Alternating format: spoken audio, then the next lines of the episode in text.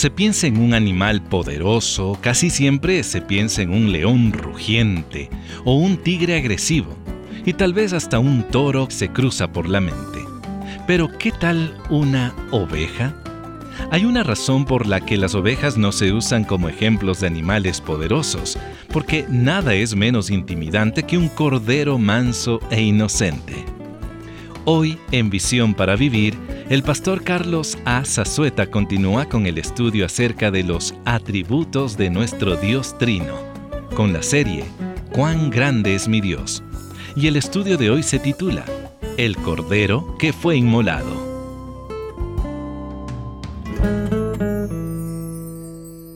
Por favor, abra su Biblia en Isaías capítulo 53, aunque vamos a ver distintos pasajes, ese es el pasaje central que vamos a estar utilizando en este día. Isaías capítulo 53, que es conocido como el Evangelio en miniatura.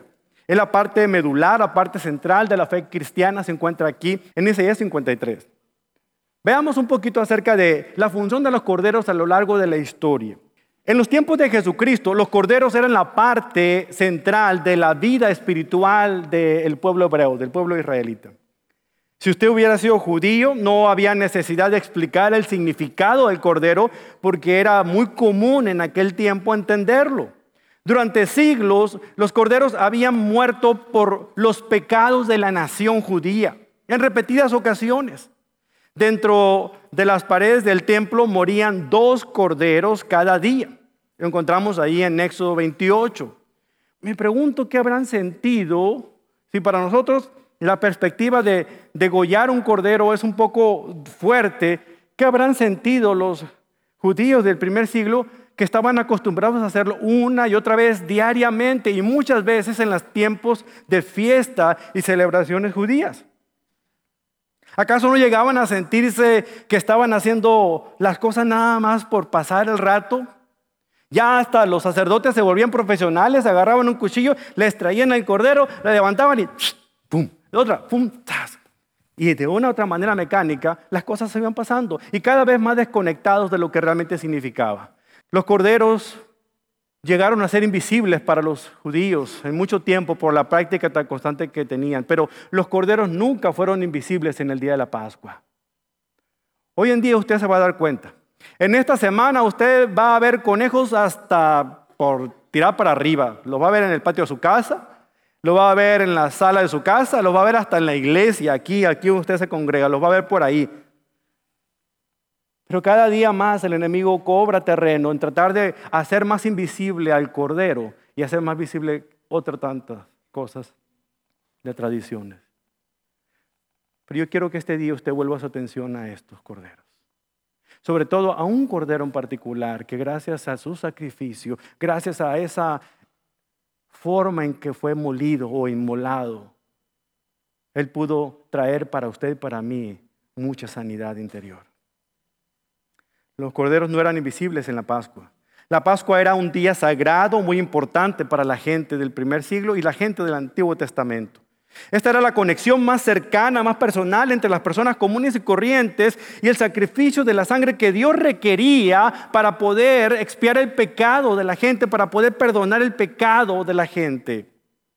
En aquellos días las familias judías generalmente trataban de ahorrar para comprarse algún cordero para que cuando fuera la Pascua llevarlo y ofrecerlo como sacrificio. El cordero se convertía en parte de la familia, los niños jugaban con él, aunque cada uno de ellos, excepto los más pequeñitos quizá, sabían que ese era el instrumento que estaban preparando para ofrendarlo.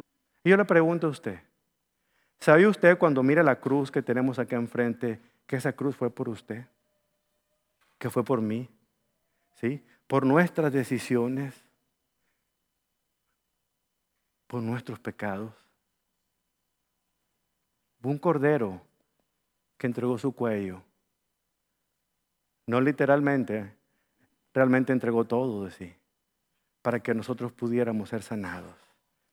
Veamos la función de los corderos en varios pasajes del Antiguo Testamento. Por ejemplo, ahí en Génesis 22 encontramos la primera vez que aparece el ofrecer un cordero aquí en las Escrituras. En Génesis 22, 1 al 8, nosotros vemos una historia maravillosa. Es la historia de aquel padre al que se le pide que ofrezca a su hijo como sacrificio. ¿Usted se acuerda de esa historia? Abraham y su hijo Isaac. Dios le llama a Abraham allí en Génesis 22 y le dice lo siguiente. Abraham le llama al Señor. Abraham responde diciendo, sí, aquí estoy.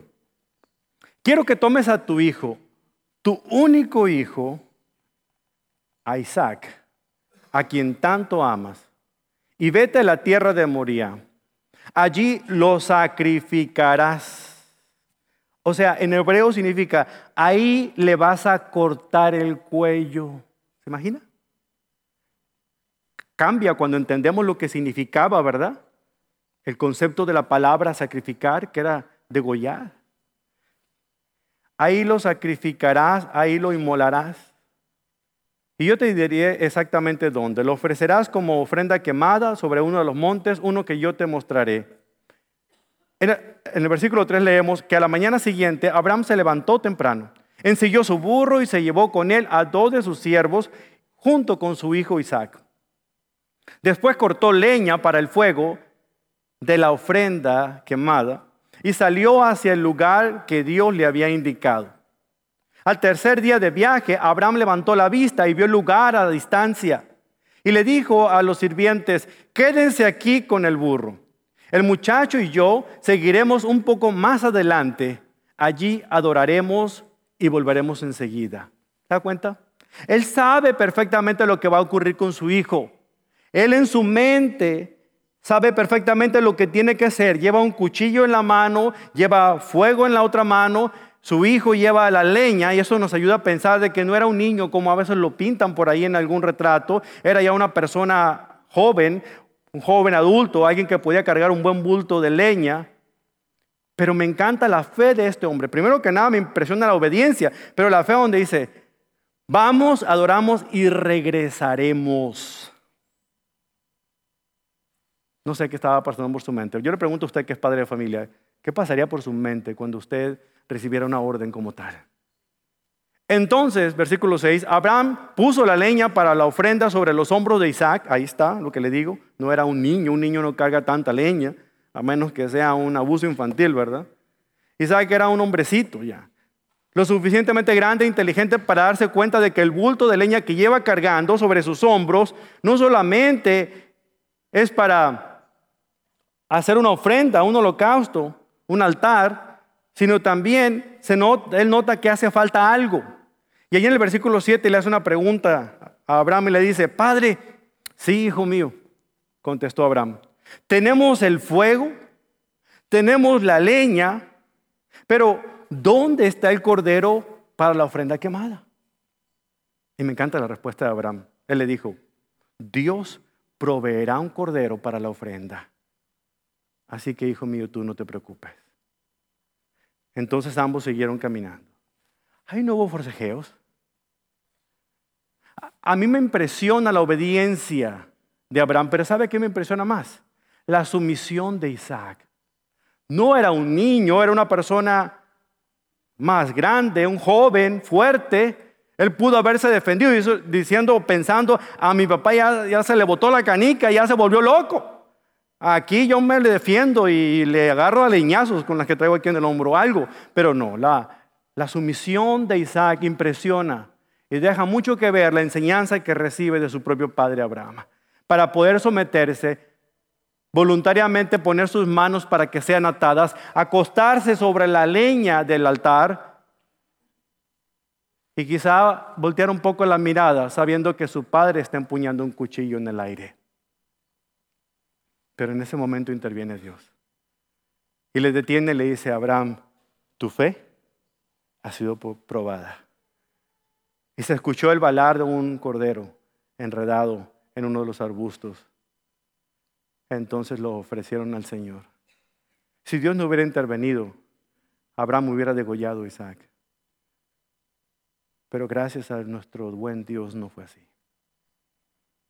El cordero del sustituto era conocido en el Antiguo Testamento. Ahora veamos más adelante la otra vez que aparece la palabra cordero y, nos va a Éxodo capítulo 12 y habla del cordero pascual.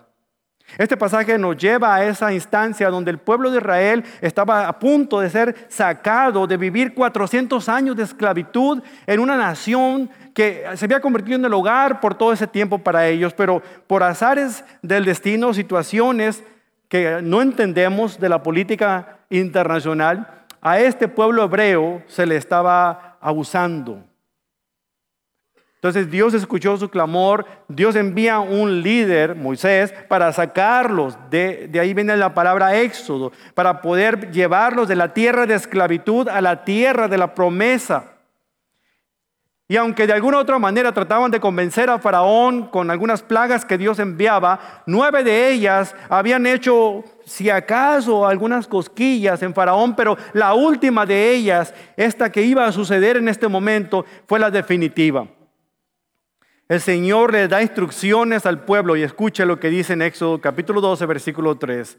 Anuncien a toda la comunidad de Israel que el décimo día de este mes cada familia deberá seleccionar un cordero o un cabrito para hacer un sacrificio, un animal por cada familia. Si una familia es demasiado pequeña para comer el animal entero, lo compartirá con una familia vecina. Dividan el animal según el tamaño de cada familia y la cantidad que cada uno pueda comer. El animal seleccionado deberá ser macho de oveja o de cabra de un año de edad y que no tenga defecto alguno. Cuiden bien al animal seleccionado hasta la tarde del día 14 en el primer mes. Entonces toda la asamblea de la comunidad de Israel matará su cordero o cabrito al anochecer.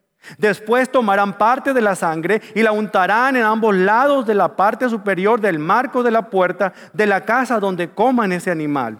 Esa noche asarán la carne al fuego y la comerán acompañada de hojas verdes y amargas y pan sin levadura. No comerán nada de la carne ni cruda ni hervida en agua. Asarán el fuego al fuego el animal entero con la cabeza, las patas y las entrañas. No dejen ninguna sobra para el día siguiente. Quemen todo lo que hayan comido antes de la mañana. Estas son las instrucciones para cuando coman esta comida. Estén totalmente vestidos, lleven puestas las sandalias y tengan su bastón en la mano. Coman deprisa porque es la Pascua del Señor. Esa noche pasaré por la tierra de Egipto y heriré de muerte a todo el primer hijo varón y a la primera cría macho de los animales de la tierra de Egipto. Ejecutaré juicio contra todos los dioses de Egipto porque yo soy el Señor. Pero la sangre sobre los marcos de las puertas servirá como señal para indicar las casas donde ustedes estén. Cuando yo vea la sangre, pasaré por encima. Eso significa Pascua. Esta plaga de muerte no los tocará a ustedes cuando yo hiera a la tierra de Egipto. El término español Pascua proviene del latín pascae, que a su vez proviene del griego pasca. Y es una adaptación del hebreo pasaj, que significa pasar por encima. El ángel de la muerte, Dios mismo llegaría y acabaría con todos los primogénitos, tanto de las familias de los egipcios como de sus animales. Pero donde veía la sangre, era la señal, era la marca. Él simplemente pasaría por encima de ellos, sin tocarlos. Eso es el Cordero Pascual. Esta última plaga bastaría para quebrantar a los temados faraón y dejar ir al pueblo de Dios hacia una libertad. Pero ese cordero ocupó un lugar preponderante para él. Luego vemos más adelante en Éxodo 29 el cordero de la presencia. Dice en el capítulo 29 de Éxodo, versículo 38, dice, ahora te diré los sacrificios que debes ofrecer con regularidad sobre el altar. Aquí ya son las leyes instituidas para el pueblo. Ponga mucha atención. Cada día ofrecerás dos corderos de un año, uno en la mañana y otro en la tarde. Con uno de ellos ofrecerás dos litros de harina selecta mezclada con un litro de aceite puro de olivas prensadas. Ahí está lo que es la mola, la salsa mola. Un buen nombre para salsa, salsa mola. Cada uno de ellos ofrecerá dos litros de harina selecta mezclada con un litro de aceite puro de olivas prensadas. Ofrece también un litro de vino como ofrenda líquida. Ofrece el otro cordero por la tarde junto con ofrendas de harina y de vino igual que las de la mañana. Será un aroma agradable, una ofrenda especial presentada al Señor. Estas ofrendas quemadas deberán presentarlas cada día de generación en generación. Ofrécelas en la presencia del Señor a la entrada del tabernáculo. Allí yo me encontraré contigo y te hablaré. ¿Se da cuenta? Comentarista Merrill Tenney dice al respecto, el cordero era el principal animal de sacrificio entre los judíos, siendo la ofrenda cada mañana y cada tarde en el sistema religioso mosaico.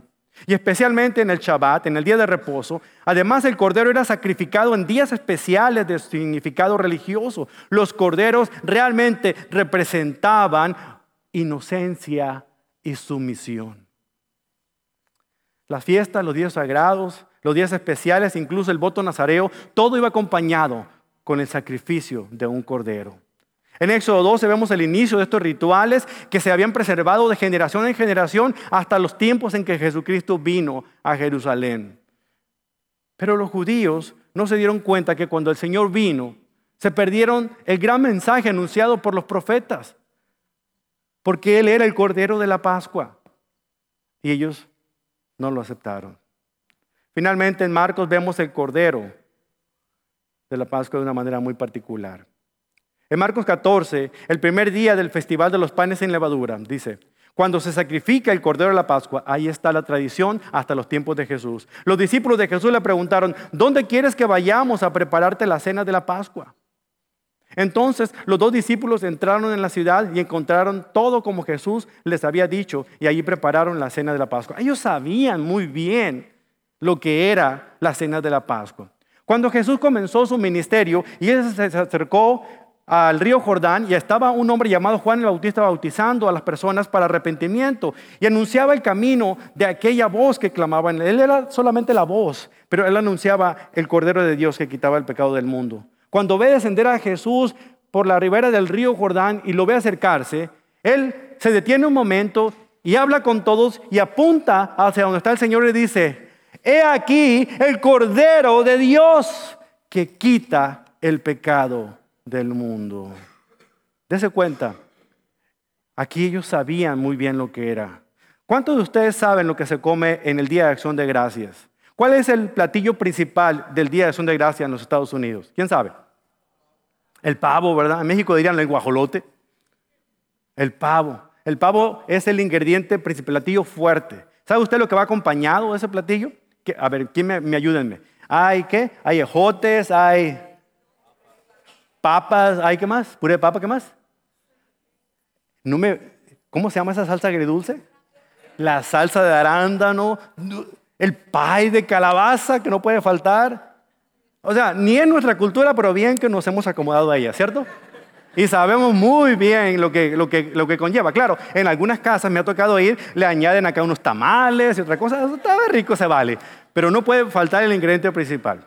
Si nosotros tenemos poco tiempo viviendo en este país y sabemos muy bien lo que comprende una comida como acción de gracias, los judíos desde que nacían, desde que eran pequeños, entendían perfectamente lo que la cena de la Pascua debía llevar. Por esto estos dos hombres, que dicho sea de paso eran Pedro y Juan, le dicen al Señor, ya es la Pascua, ¿dónde quieres que comamos? Tú no te preocupes, nosotros la preparamos. Eran buenos para preparar la comida. Así que se fueron a buscar los ingredientes y en el aposento alto la mayoría de las casas tenía un cuarto arriba porque hacía mucho calor y a veces subían ahí al segundo piso para poder estar refrigerándose mejor sin aire acondicionado. De alguna otra manera escogieron ese lugar y ahí prepararon. La cena de la Pascua comenzaba con la preparación de la mesa y todo lo que incluía. El plato principal, adivine qué, cordero asado acompañado de una serie de cosas que tienen un significado especial, entre ellas el pan sin levadura. Cuando leímos Éxodo 12 vimos el inicio, el Señor mismo se los había mandado. Es más, si usted lee todo el capítulo 12 se da cuenta que el Señor les dice, busquen en sus casas por si hay levadura, porque no quiero que ustedes cocinen con levadura. Hay dos razones por las cuales no debían cocinar con levadura. ¿Sabe usted por qué? La primera es porque, ¿qué hace la levadura cuando entra en contacto con la masa? la fermenta, ¿verdad? Al poco tiempo la expande. Ellos no tenían tiempo para, esperar a que la masa se leudara. Porque en cualquier momento podía pasar por ahí el ángel de la muerte. Ellos la hacían sin levadura. En segundo lugar, el significado en particular de la levadura. Así como un poco de levadura hace que se expanda, se fermente, crezca la masa, era un símbolo del pecado. Un pecado podía hacer que la familia entera estuviera contaminada. Y hablando de levadura, por ejemplo, Pablo dijo algo muy particular en 1 Corintios capítulo 5. Él dijo cuando estaba hablando con la iglesia en Corinto, en la iglesia en Corinto había un problema. Estaban tolerando a un hombre que estaba teniendo relaciones sexuales con la madrastra, es decir, con la esposa del padre. Y ellos estaban hablando de que nosotros hablamos lenguas de todos colores y todos sabores y tenemos mucha gracia. Pero nadie, nadie se acercaba con el pobre ingrato y lo ponía en disciplina. Ahí estaba el hombre a sus anchas, iba hasta con la mamá tomado de la mano allá al culto. Y todos los demás sabían, pero se quedaban callados. Cuando se enteró Pablo le dice, ah, no, chiquitos, hay que poner orden en la casa del Señor. Y le dice, no, no, no, ustedes tienen que comenzar algo. Y le dice estas palabras importantes. 1 Corintios 5, 6. Es terrible que se jacten sobre dicho asunto. ¿No se dan cuenta de que ese pecado es como un poco de levadura que impregna toda la masa? Así como los hebreos preparaban su salida en aquel éxodo maravilloso de la esclavitud en Egipto para la tierra de libertad, no debían de llevar nada de eso porque no había tiempo y debían limpiarse completamente. Pablo utiliza la misma imagen para decirle a ellos que así como la levadura hincha la masa, un solo pecado, sobre todo un pecado de una persona que es un sinvergüenza, que está en pecado pero no quiere arrepentirse, Ahora, Pablo no está aquí hablando de los pecados que cometemos todo el tiempo porque caemos en pecado, porque somos débiles a la carne. Él está hablando de aquellas personas sinvergüenzas que saben que están haciendo mal, pero que no les importa, no les remuerde la conciencia y allí están. Déjame decirles algo muy importante. Solamente Dios lo sabe y ustedes. Si usted está pecando de algún tipo de inmoralidad, porque usted está cometiendo adulterio fornicación, o está enganchado en pornografía. Eh, de alguna manera usted sabe que inmoralmente está fallándole al Señor y usted no se pone a cuentas con Dios. Su pecado no solamente le afecta a usted, afecta a toda su familia. No solo eso. De acuerdo a lo que dice Pablo, le afecta también a la familia espiritual.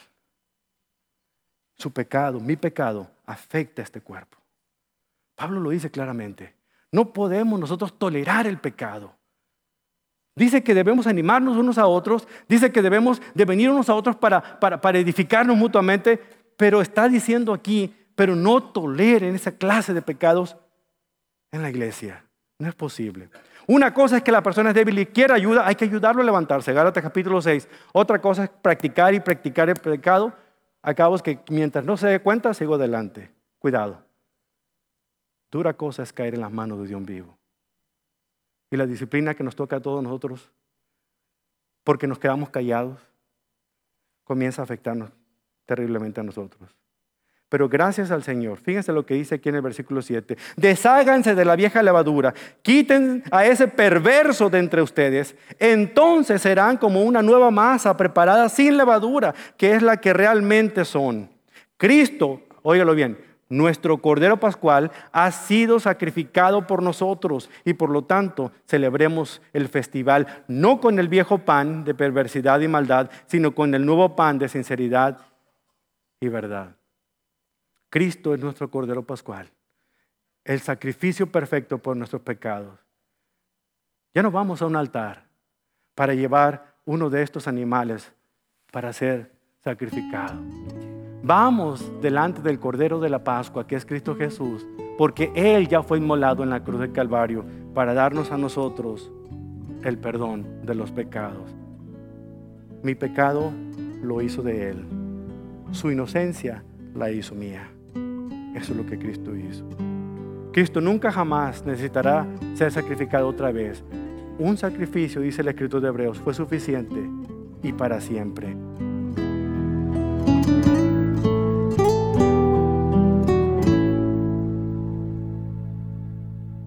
Todavía hay más que descubrir de este fascinante estudio acerca de el Cordero que fue inmolado, que está basado en Isaías 53.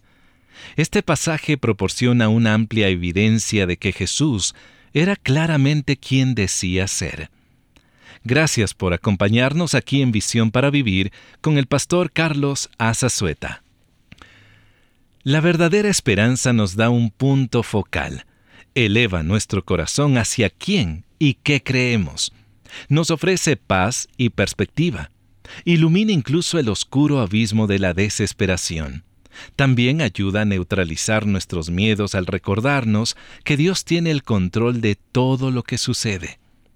En su más reciente librito, el pastor Charles Swindoll refleja en el pasaje de Romanos 4:18, donde dice que, aun cuando no había motivos para tener esperanza, Abraham siguió teniendo esperanza.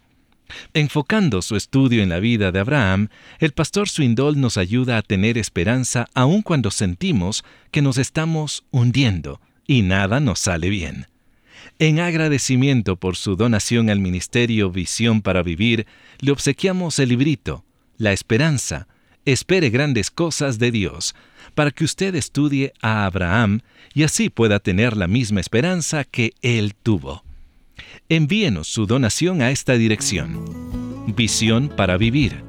P.O. Box 1817. Frisco, Texas 75034.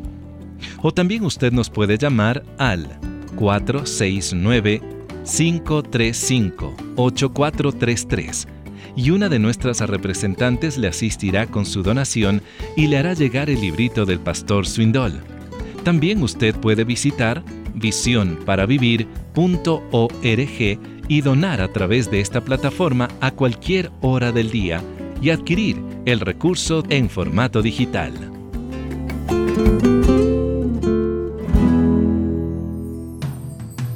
Esta serie Cuán grande es mi Dios continuará mañana aquí en Visión para Vivir. Le esperamos.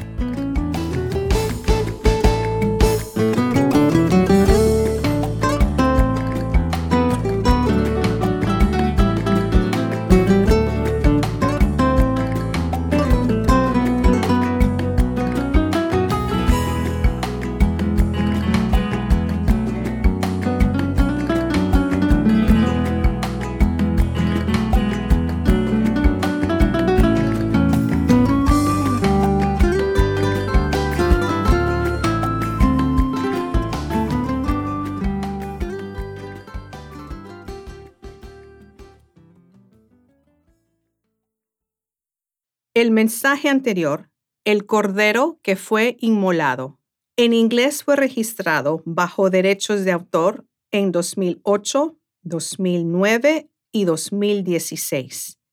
Y la grabación sonora fue registrada bajo derechos de autor en 2016 por Charles R. Swindoll, Inc. La adaptación al español fue registrada bajo derechos de autor en 2017 y la grabación sonora fue registrada bajo derechos de autor en 2024 por Charles R. Swindoll Inc. y Ministerios Insight for Living. Todos los derechos están reservados al nivel mundial.